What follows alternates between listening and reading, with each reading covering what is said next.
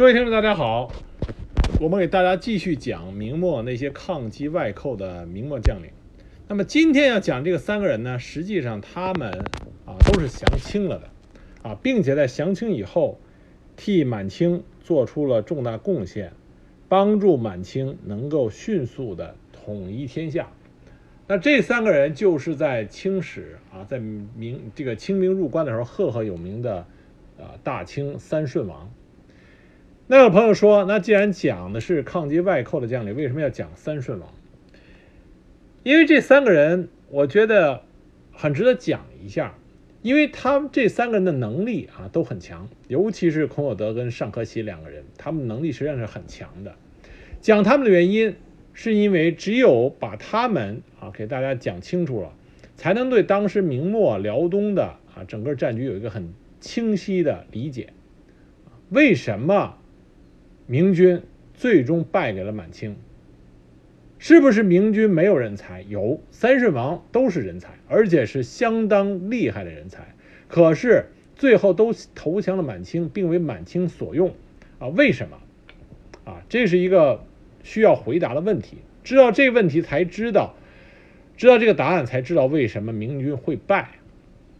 而且这三顺王呢，又是具有代表性的人物啊，除了吴三桂以外，就属这三顺王。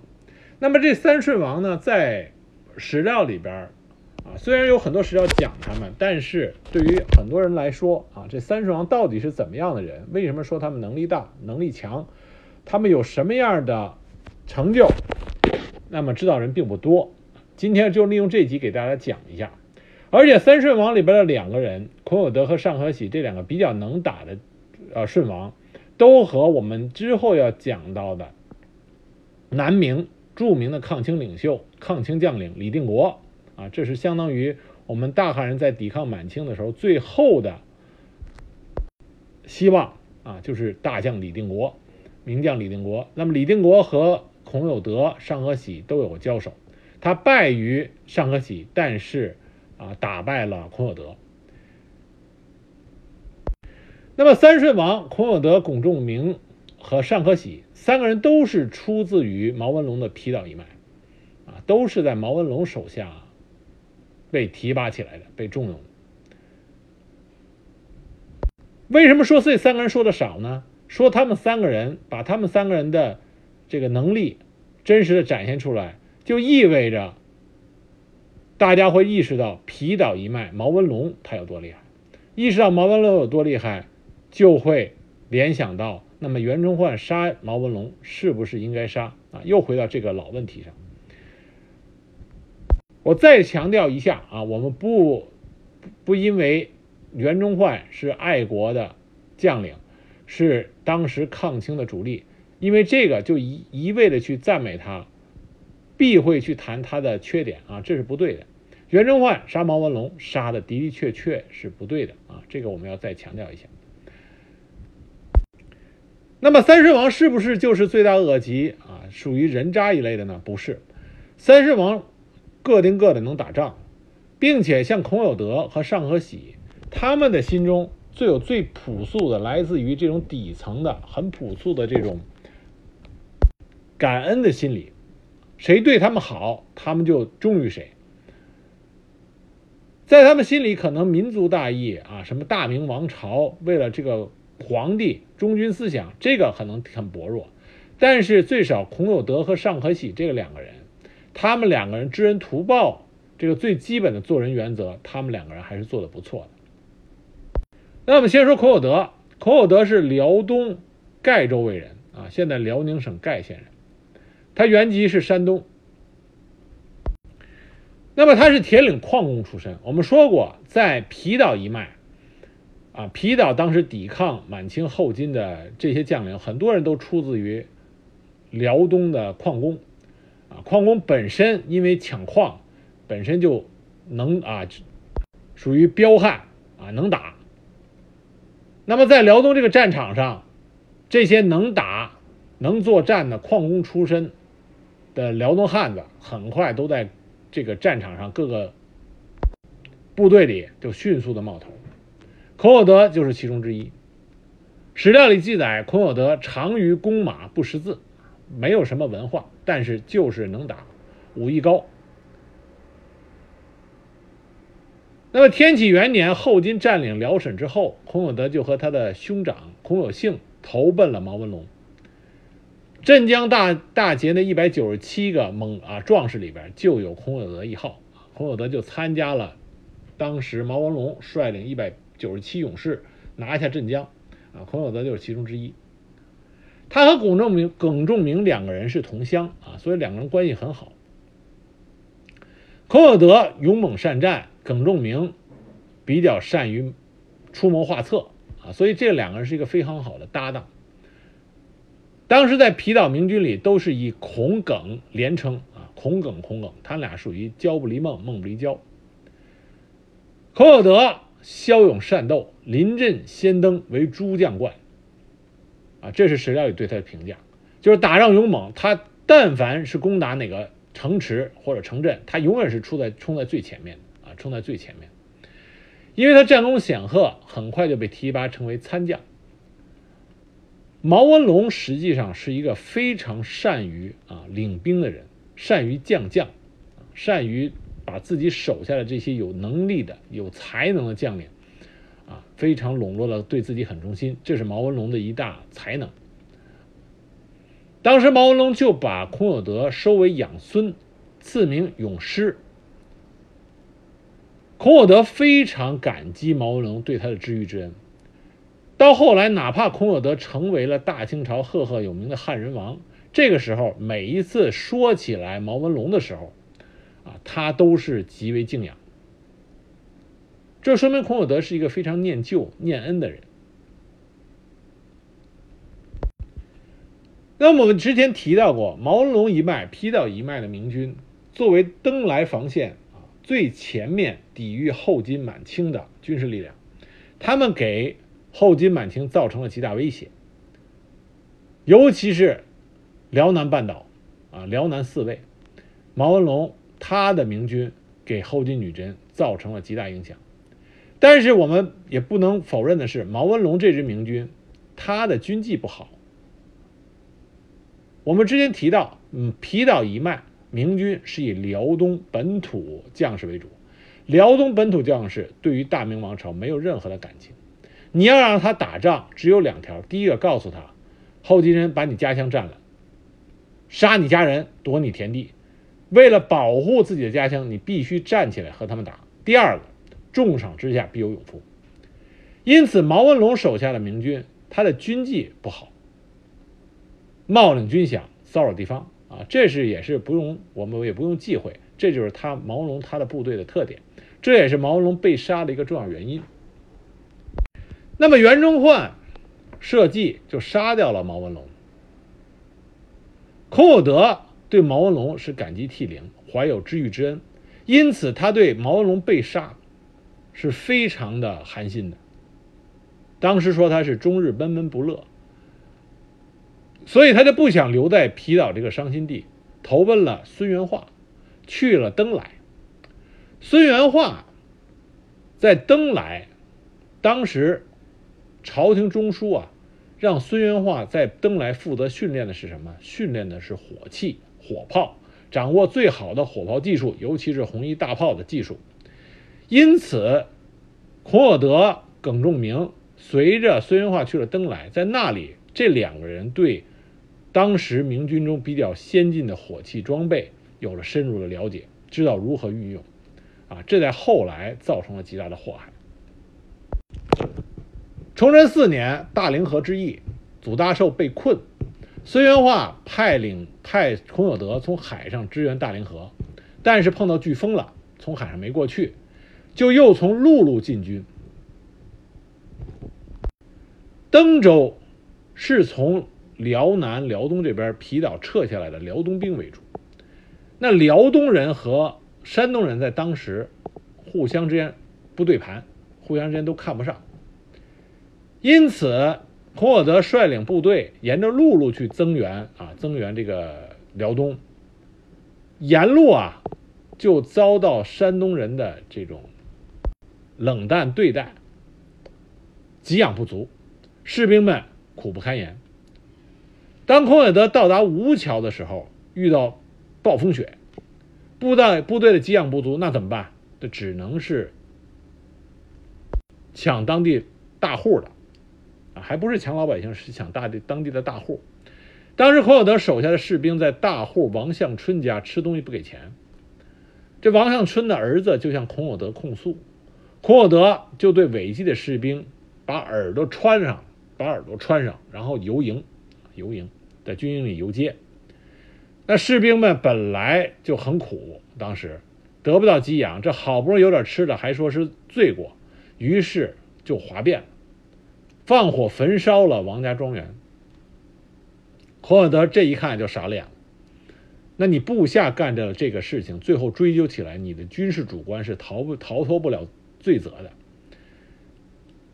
那孔有德本身心里边就对明军不满意，再加上又出了这么一个祸事，他手下有个将领叫李九成的，就说服了孔有德，发动了吴桥兵变。那兵变以后怎么办？回军登州。当时耿仲明是在登州里的，他没有随着孔有德出征。那他一看自己的好兄弟孔有德啊造反了，那耿耿仲明一不做二不休，就在就做了内应啊。当时登州城就被破了。而孙元化忠于朝廷，不愿称王。孔有德这个人实际上真的对他好的人他都记着，孙元化对他好，所以他造反以后并不是自己称王，他让孙元化称王，只是孙元化自己不。忠于朝廷，不愿意称王，于是孔有德就放他，让他逃离了登州啊，说你走吧，你既然不愿意跟我们造反，那你就那你就啊送你回家。那造反以后，崇祯五年，孔有德率部东进，围困啊登州。啊，这里重复说一下，就是在他围困登州，耿有啊耿仲明和他里应外合，拿下登州的时候。当时登州总兵叫张可大，啊，坚守水城数日，最后寡不敌众，杀死妻妾以后，自尽于太平楼。啊，这个张可大也是明朝的忠臣，把自己全家都杀了以后自尽了。这个孙元化被孔有德放回去以后，不久就被明政府也处死了。啊，所以说结局也是比较悲惨。虽然孔有德没有杀他，但是明朝中枢把他给杀掉了。那孔有德和耿仲明。占领了登州以后，就迅速做大。那么下一个拿下来的就是莱州。明朝中枢即令谢廉为副都御史、巡抚登莱。他与山东巡抚徐从志两个人一起死守莱州。孔有德率部围攻莱州，那碰到徐谢二人拼死抵抗。在这个同一时间上，孔有德。既然已经造反了，就甩开膀子大干。他利用他的人脉关系啊，皮岛之这一脉的关系，就去广招他原来在皮岛的手下和同僚。驻守皮岛的名将陈有陈有德等三千人，都从皮岛赶到了登莱这边，加入了孔有德的叛军。那孔有德造反以后，实际上明朝对孔有德还是很重视的，因为孔有德会打仗，这个并不是说只在皮岛知道，实际上朝廷中枢在请功的奏折里也多次看到孔有德是一个能打仗的干将，于是当时去清剿孔有德叛军的，当时明朝的总兵，纷纷都是驻足不前，希望能够招抚成功孔有德。而且在另外一角度来说，都知道孔有德会打仗。孔有德打仗的特点是会用计，而且因为出身底层，他没有什么顾忌，用谎言骗对手，翻脸不认人，这都是孔有德能够在打仗的时候经常用的计策。所以这些总兵都是裹足不前，等待着孔有德能够接受招抚。因为虽然孔有德能打，但是他现在的环境比较差，因为他背靠的是大海，而且他占占据的无非只有登州一地。如果他拿不下莱州，四面清剿他的明军往上一压，那么孔有德背靠着大海就无路可逃了。因此，当时去奉命清剿他的这些总兵啊，都是出工不出力，这就给了孔有德机会，孔有德就拼命的啊攻这个莱州。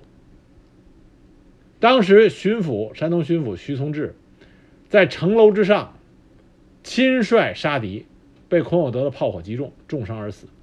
但他的死激发了莱州军民的守城决心。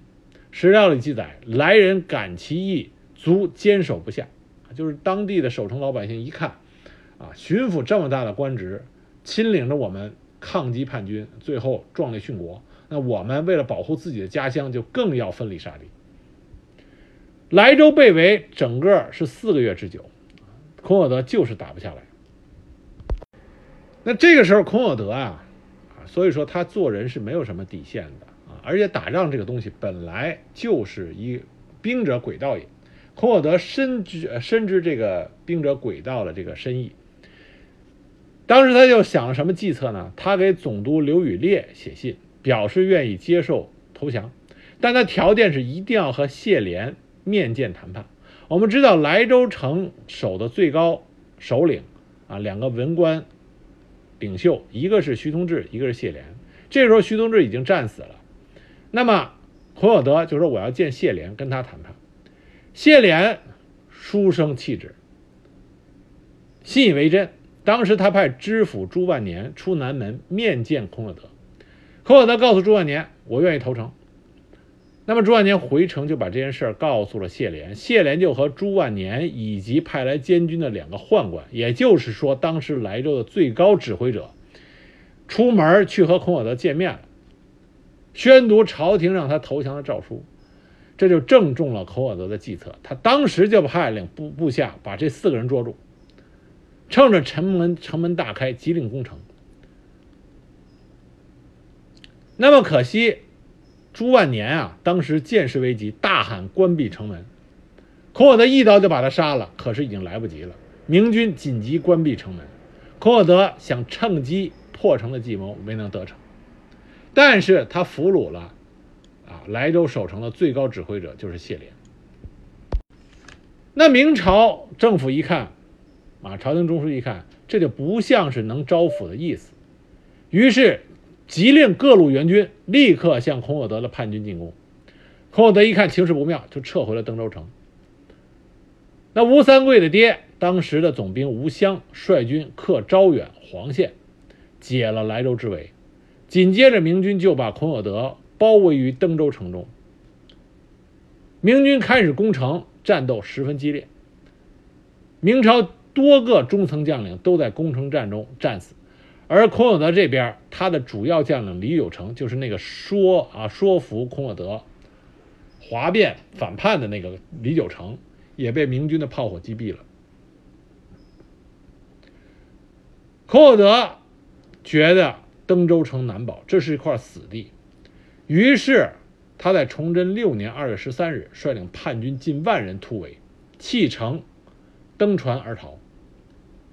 我们前面讲到，驻守李玉顺鹿岛的总兵黄龙，预计到孔有德兵败以后，必将经旅顺而投奔后金，所以严阵以待。那么，孔有德在旅顺一带登陆的时候，黄龙率兵伏击，差点就把孔有德给。抓住杀了，那孔有德命大，没有被抓住，但是他手下的毛有顺、毛成福等毛文龙死以后，投奔孔有德的这些毛家的家人，啊，都被抓住了，啊，最后都被杀掉。孔有德和龚仲明率余部逃到了盖州，投降了后金，啊，投降后金。崇祯六月四年，啊，六年四月。孔有德和耿仲明率领叛军及家眷一万多人，在鸭绿江口与吉尔哈朗、阿基格、杜度率领的后金兵会合，接受剃发。登莱之乱随告结束，而大清就多出了两个顺王，一个是孔有德，一个是耿耿仲明。孔有德降后金，对大明。辽东战局是非常致命的，为什么？因为他给后金、满清带来了两件两个东西，是后金、满清原来一直没有的，一个红衣大炮，一个舰队海军。这是非常非常重要的两件事情。那皇太极这个极具战略眼光的英明之主，对孔有德、耿仲明的投降极为重视，亲率朱贝勒出盛京十里迎接，并且使用女真人最隆重的宝剑礼相待，任命孔有德为都元帅，安置在辽阳，让他自成一军，称天佑兵，给特殊待遇。而崇祯九年，大清帝国成立的时候，孔有德受封恭顺王，并且作为汉官代表劝进啊，你看多高的地位，相当于汉官首领。孔有德这个人，一旦碰见人对他好，他就知恩图报。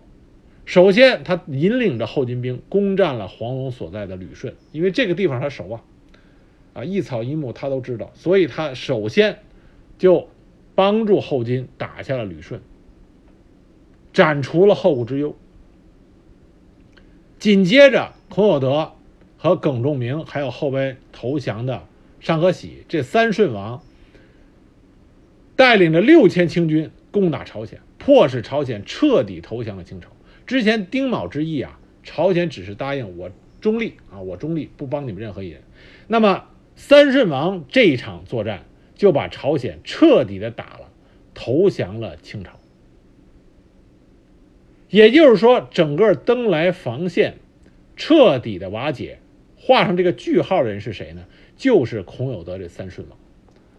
他们帮助毛文龙建立起了一个稳固的登莱防线，最后也是这三个人将登莱防线彻底的啊埋进了坟墓。那咱清兵入关以后，孔有德的功勋啊就更大了。顺治三年，他被授以平南大将军，进攻南明永历政权。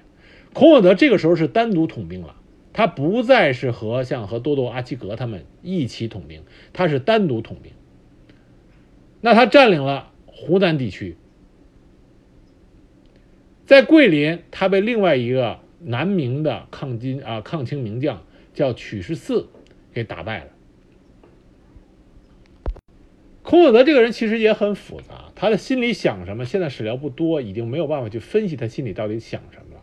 顺治五年啊，就是著名的金生桓和李成栋，李成栋我们后来要讲，李成栋是先降清，又后来又反清，也是个很能打仗的啊这个将领。那么他们两个人反清，各地清军都向孔有德求救，孔有德这个时候却不发一兵一卒啊，他的这个表现非常的奇怪，他当时没有发一兵一卒。孔有德这个人挺念旧的，啊，因为金生桓和李成栋都跟他有私交，所以这个时候孔有德并没有啊帮着清军去打他昔日的这些汉军的将这个战友。那么后来当南方局势趋于稳定的时候，清廷又再次让三顺王南征，本来呢是让孔有德守福建，尚可喜平广西啊，让尚可喜去和李定国对阵。可是尚可喜认为广西地处偏僻，情况复杂，不愿意去。孔有德这时候是自己主动担纲，要求去打广西，于是就改封他为定南王，率军两万出征广西，啊，并且携家镇守。顺治七年，孔有德率清军破了桂林，俘获了之前打败他的曲十四，还有靖江王。孔有德刚开始的时候，对曲十四他们还有靖江王是以礼相待，但是曲十四不愿意降清，当时就暗约另外一个啊，当时抗击清军的明朝南明将领焦连，打算里应外合破了桂林城，这个让孔有德知道了，于是孔有德就把曲十四杀于桂林风洞山仙鹤岭下，而靖江王也直接被勒死了。那之后的一年时间中，孔有德几乎占领了广西全境。但是在顺治九年，李定国啊，名将李定国率领东路军收复了湖南大部，并且南下广西，直趋桂林。六月份，孔有德率军在兴安县盐关据险据守，李定国用象兵大象部队大破清军，取得盐关之战的胜利。孔有德大败，逃回桂林。紧闭城门，李定国乘胜追击，将城包围。那么孔有德这时候发现他守不住了，啊，他的这时候的兵力、军事部队啊，部队的实力已经远远弱于李定国。他知道这个城必破，于是孔有德他当时命令妻妾，妻妾啊上吊自杀，然后自己在王府纵火，北向再拜，自刎而死。他的儿子在逃跑过程中被明军俘获，最后被李李定国杀了，李定国处斩，他就基本没有后了。只有一个女儿叫孔四珍逃脱，后来这个孔四珍被孝庄皇太后收为养女啊，收为养女。所以清廷对孔有德还是礼遇有加啊，相当的恩待。孔有德终其一生，这是一个非常能打的军事将领。不仅在辽东战场，并且在入关之后，他屡屡对大明抗清的部队。遭这个给予了一个非常惨痛的打击，再加上孔有德很会利用火炮啊，对火器部队的运用非常了解，他把清军的战斗力提升了一个档次。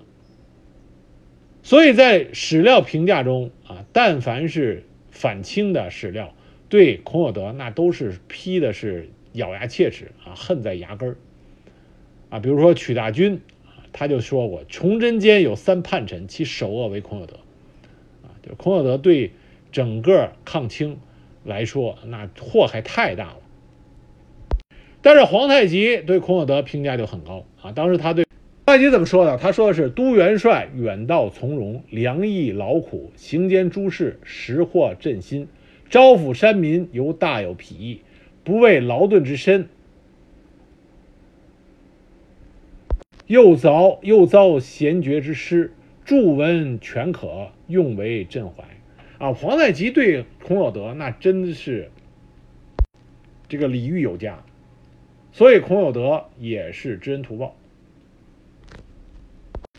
那我们再说说耿仲明，耿仲明呢一直是和孔有德一起啊，哥俩好，呃，交不离梦，梦不离交。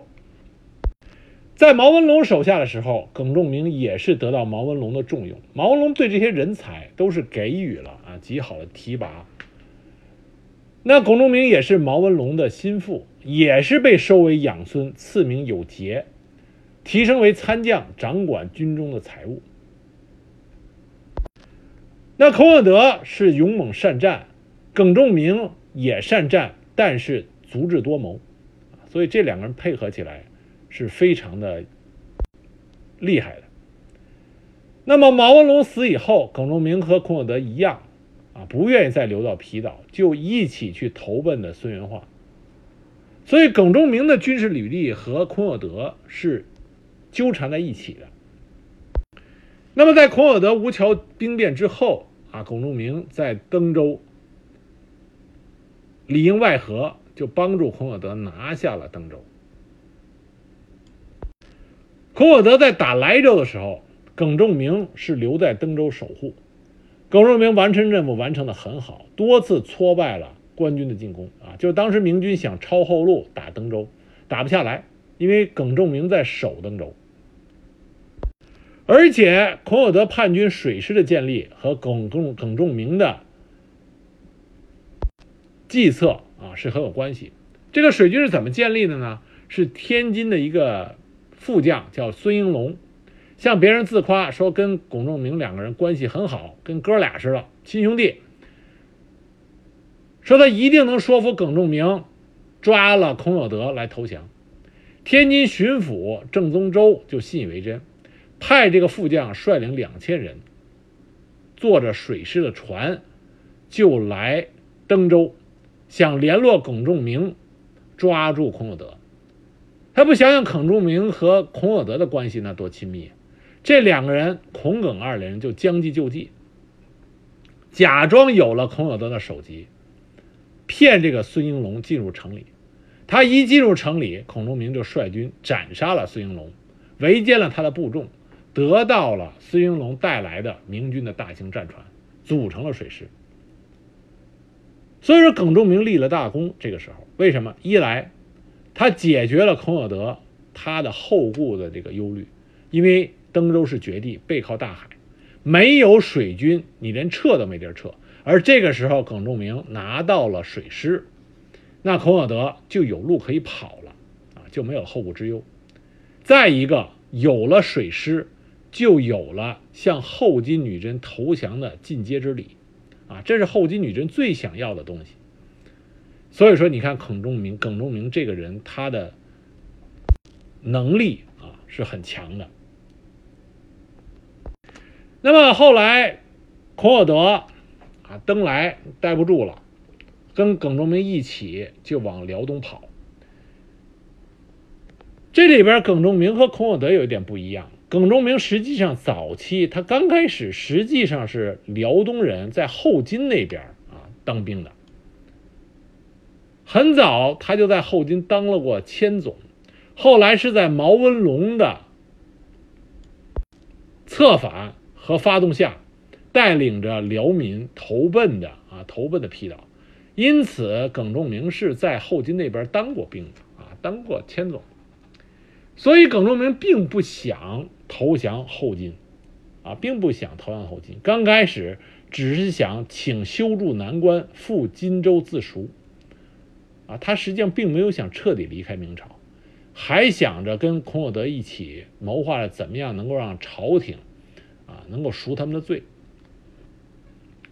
可是他和黄龙两个人结怨太深，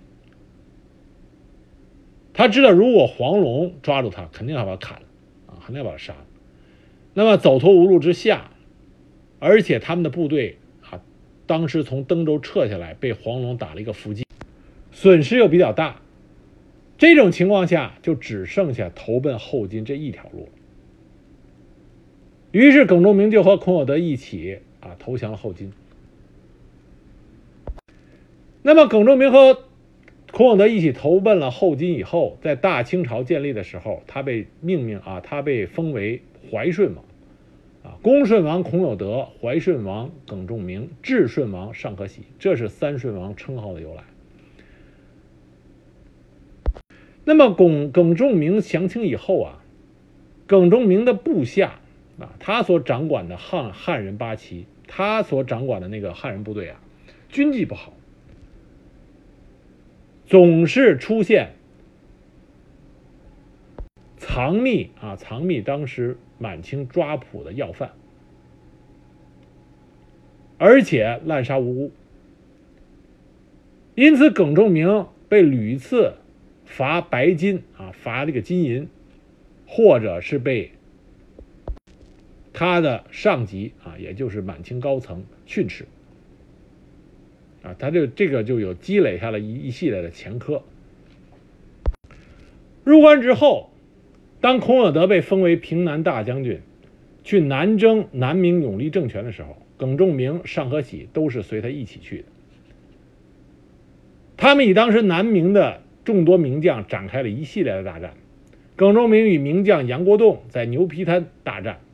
当时，耿仲明大破了杨国栋的军队，连克衡州、祁阳、武冈等郡县。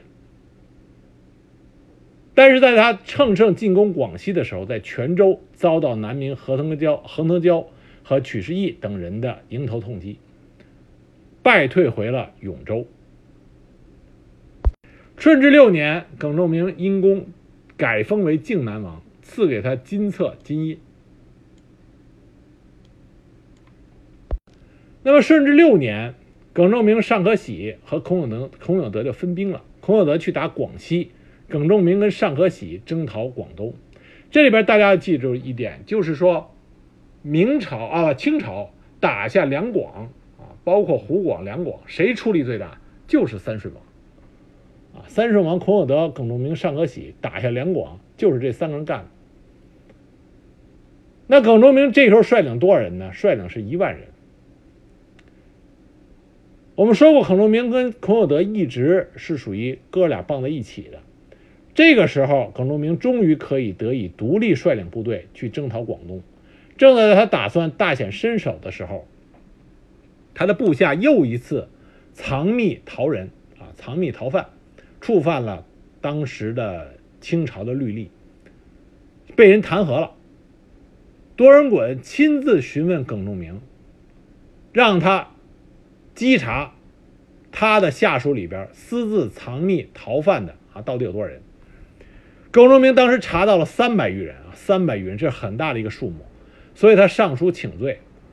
实际上，清廷那个时候已经打算宽大处理啊，包括他的下属，他报的下属都打算是免于死罪。可是耿仲明他有前科，他心里没底。于是当时耿仲明走到江西吉安的时候啊，想不开，他就上吊自杀了啊，上吊自杀。另外一种说法是。他身边的总督受到清廷密令，设计逼他自杀，这已经说不清楚到底是怎么一回事了。总之，耿仲明上吊身死了。多尔衮在耿仲明死以后，说他不是啊，是畏罪自杀，不予赐祭，就不祭拜他，也不允许袭爵，他家里也不能世袭他的爵位，啊，所以说多尔衮当时是很薄情的一个人。直到顺治皇帝亲政以后，才让耿仲明的儿子耿继茂承袭了爵位。那耿仲明和孔有德比战功没有那么显赫，但是耿仲明在孔有德的征战生涯里起了重要的作用，啊，用他的智谋帮助孔有德，在很多危急的时刻能够转危为安，所以他和孔有德两个人啊是一个非常好的搭档。那我们再说说尚可喜。尚可喜比孔耿二人降清要降的晚。尚可喜降清啊，比耿仲耿仲明要复杂，和孔有德比较类似。尚可喜这个人也是一个知恩图报的人。尚可喜也是辽东人，他是辽东海州人。他在天启三年参加了明军水师，然后他去皮岛找他爹，他爹呢是在毛文龙的麾下，于是尚可喜也投入了毛文龙的麾下，他也被毛文龙收为养孙，赐名永喜。他和他爹在毛文龙那儿团聚后不久，他的父亲就被后金兵打死了，所以说这些人他们跟后金兵实际上之间是有血仇的。但最后降清，都是有各自迫不得已的原因。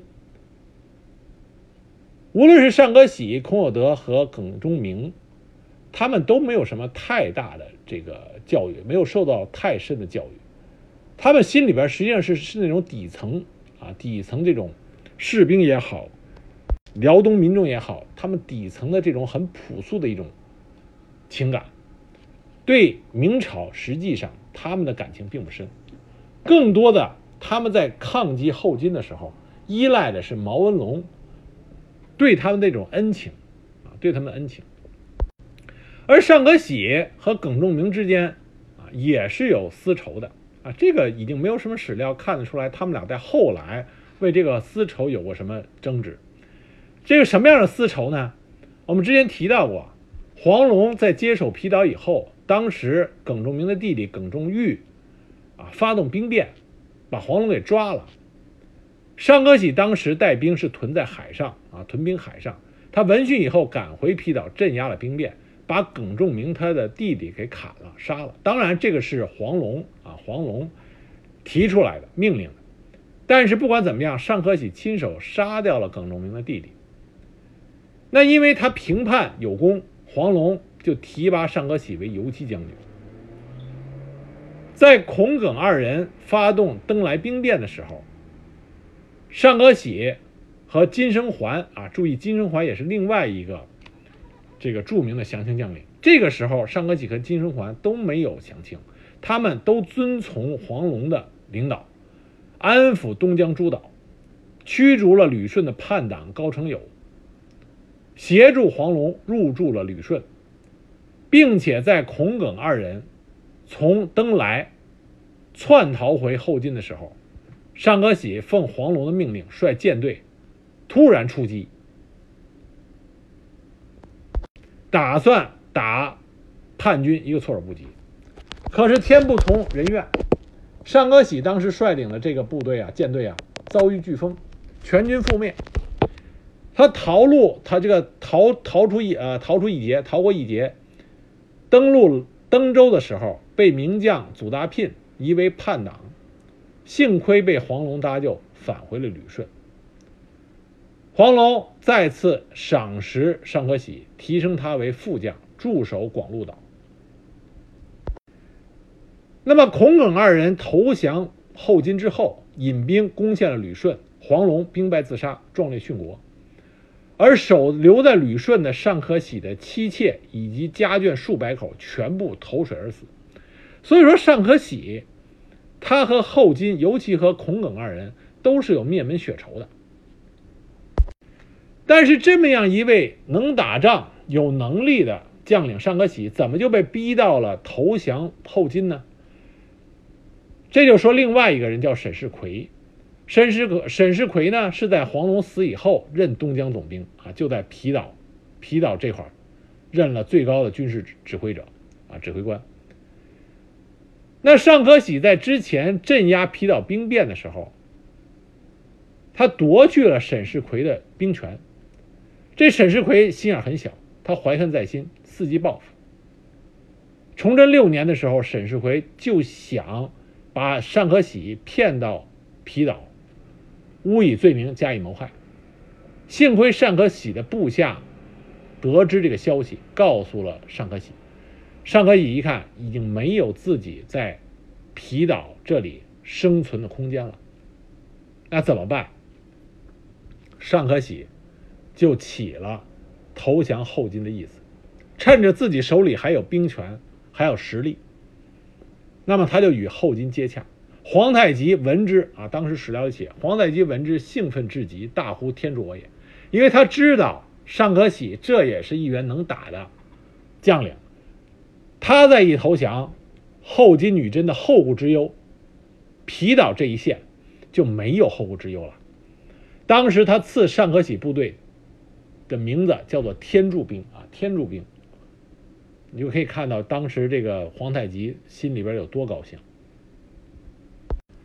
尚可喜降清的时候，带了当时他驻守的五个岛军民一万余人，并且将五岛这五个岛的军资、器械、舰队全部交给了后金。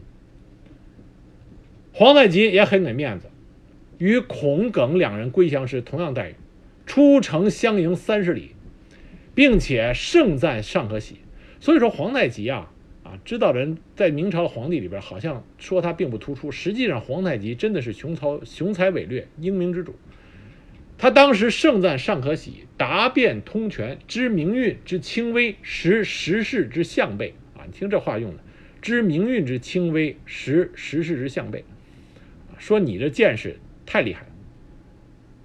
给足了尚可喜面子。最重要一点，尚可喜之前不是在旅顺的时候全家都投海自尽了吗？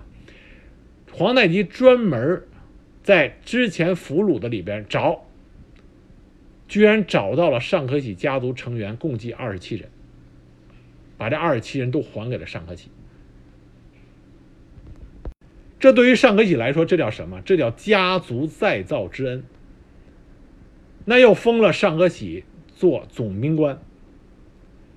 大清建立的时候，封尚可喜为至顺王，名列三顺王之一。清兵入关的是之后，尚可喜刚开始是随着和吴三桂一起，随着英亲王阿基格，沿着长城而下。后来又和孔有德、耿仲明一起进攻湖南。顺治六年改封为平南王。耿仲明死之后，他的儿子耿继茂接任他父亲的军权。那么，在尚可喜共同的领导下，两路大军最终到达了广州。当时，南明两广总督杜永和拒绝投降，尚可喜和耿继茂一起围困广州城长达十个月。最后攻打下来以后，大开杀戒，将余下的人赶到海边，而且尽歼广州少壮男子，死者据史料说是七十万人，史称“庚寅之劫”啊，庚寅之劫。当时尚可喜是大开了杀戒。大开杀戒之后，尚可喜就驻守在了当时的广州，开府建地。尚可喜的在广州的府地就是现在越秀的人民公园，巩固住广东啊，这巩固住广东当时的统治以后，尚可喜在肇庆打败了名将李定国，后来于新会再拜李定国，就彻底巩固住了清朝在广东的统治。所以清朝拿下广东，并在广东当时稳定住，这和尚可喜能打仗是密不可分的。尚可喜可以两败李定国，这是非常厉害的战绩。李定国是相当能打仗，包括满清的那些号称满清铁骑啊，无敌于天下。那满清的贝勒爷们在李定国手下，那也是屡战屡败。可是尚可喜却能在广东两次击败李定国。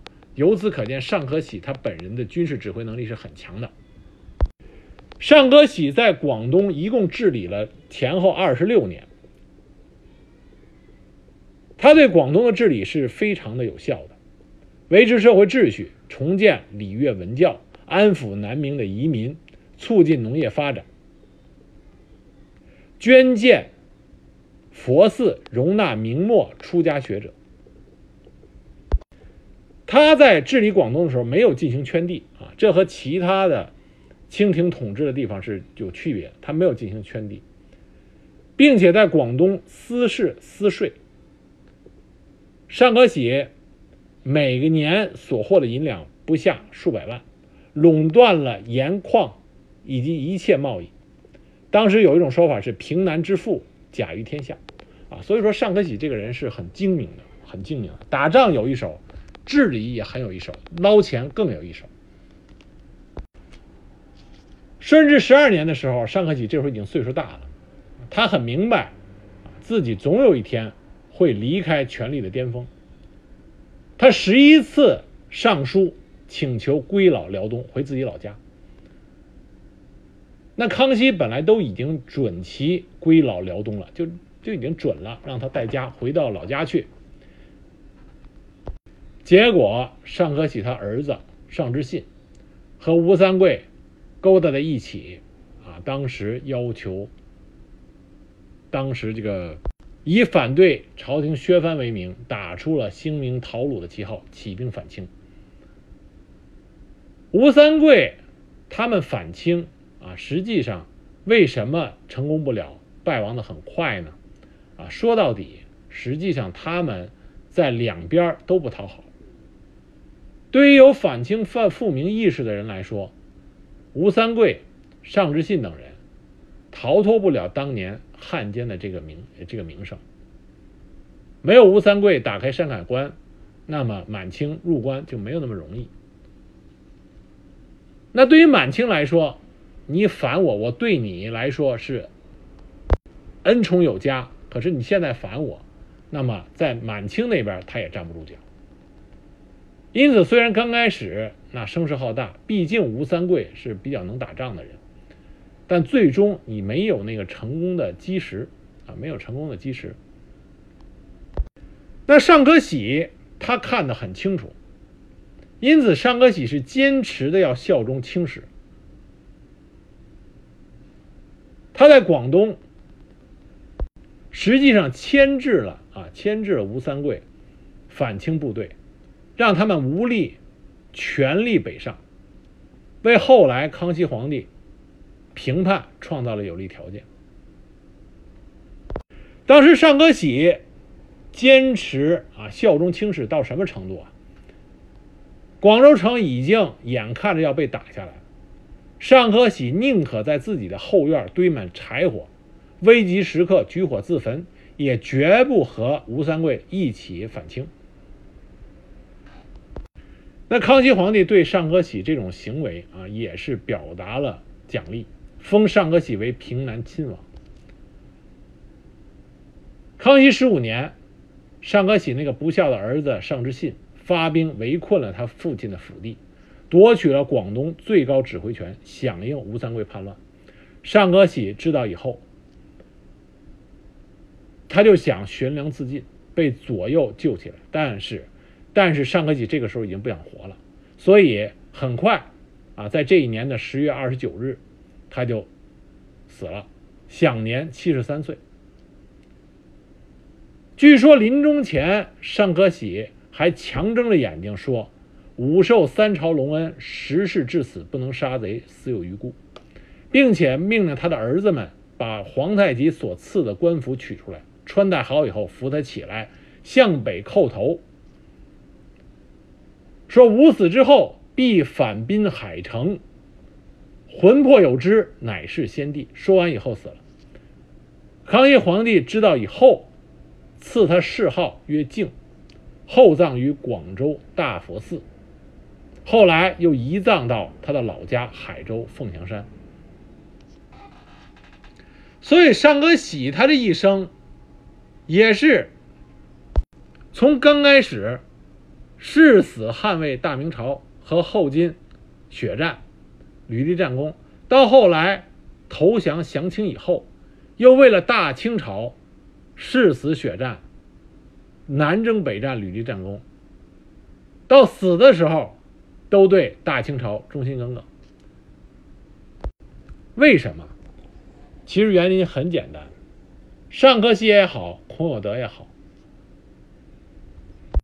都不是知识分子，都不是那种啊说起大道理来一套一套。他们出身于一个出身于军旅底层，一个就干脆出身于矿工啊，社会最底层的这种摸爬滚打的粗人，在他们心里边很简单，要活下去。我有了权力，有了军权，别人就不能拿走。谁对我好，提拔我，我就感恩。啊，其实他们心里就这么朴素的观念。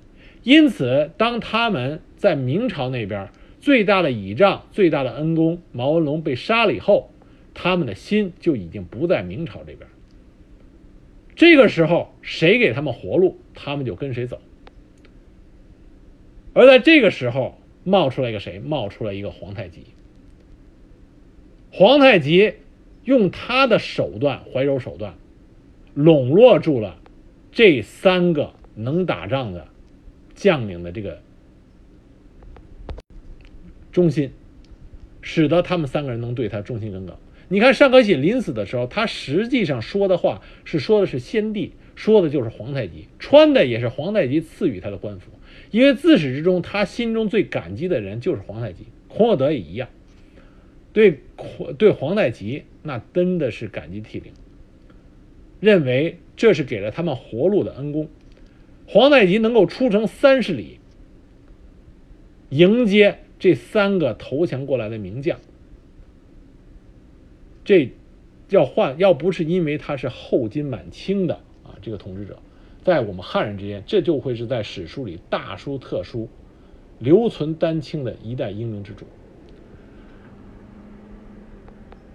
因此，当时明朝所对付的对手皇太极，那是一个非常强大的对手，而明朝根本就没有能与之相匹敌的啊，相匹敌的朝廷中枢，无论是皇帝，还是阁老们，还是阻隔的这些大臣们，没有一个人能够跟皇太极做到相提并论，啊，有着相媲美的才能，根本就没有。这样，明朝只能是雪上加霜。我们今天来讲这三顺王，是想给大家展示当时辽东明朝将领们他们复杂的啊这种形式，复杂这种情况。我们只有了解了皮岛这一脉，这些将领们他们人生履历具体的情况，才能真实的知道当时大明。在辽东为什么会惨败连连，最终失去了整个辽东战场？从三顺王这里，我们才能知道当时的后金满清这个明朝的对手是很强大的。满清后金的强大，不在于满清的铁骑、后金的铁骑。后金的铁骑，明军这边并不是对付不了。真正厉害的是以皇太极为首的满清统治者，他们由之前只顾着烧杀抢掠、劫掠物资，从皇太极这个时候开始，变成了想治理他们统治下的地域，想进入更大的舞台。那在这种目的下，皇太极改变了后金女真如何打仗、如何统治、如何拉拢人心、如何收服降将。皇太极这里进行了一系列的改革，而这些改革所对应的却是明朝当时的朝廷中枢，依然腐败，依然内斗，依然内耗，依然不把。武将能征善战的武将，好好的对待。这种反差，将明朝和后金、满清的军事实力才会进一步的拉大，啊，这种差距进一步拉大，最终明朝就根本没有还手之力。在三顺王身上，这点上体现的是淋漓尽致。对比一下，三顺王在明朝这边。受到什么样的待遇？而在清朝那边，后金那边受到什么样的待遇？这种反差啊，当然是昭然若揭啊！这才是讲三顺王的目的。当然，三顺王降清，无论是多么的迫不得已，那么降清之后，带着后金女真反过来杀汉人，尤其像尚可喜在广东，那属于屠杀啊！这都是。在史料上啊，非常不可取的，是他们人生中的污点，所以我们在看待这些历史人物的时候，要一分为二的看，啊，要全面的看，把他们当做一个一个的活生的人，活生生的人，这样的话，我们才能知道历史的真相，从而能够用历史的真相反过来帮助我们啊，认清楚更多对我们有用的一些事实。所以今天讲了三顺王啊，这样的话，我们就把皮岛一脉、抗清壮烈殉国的将领和降清的啊著名将领给大家都总结了一遍。这样体现出来，皮岛一脉登莱防线对于明朝抗击后金、抗金满清是多么的重要。这样我们才能知道为什么我们一直在强调登莱防线，一直强调皮岛一脉，他们。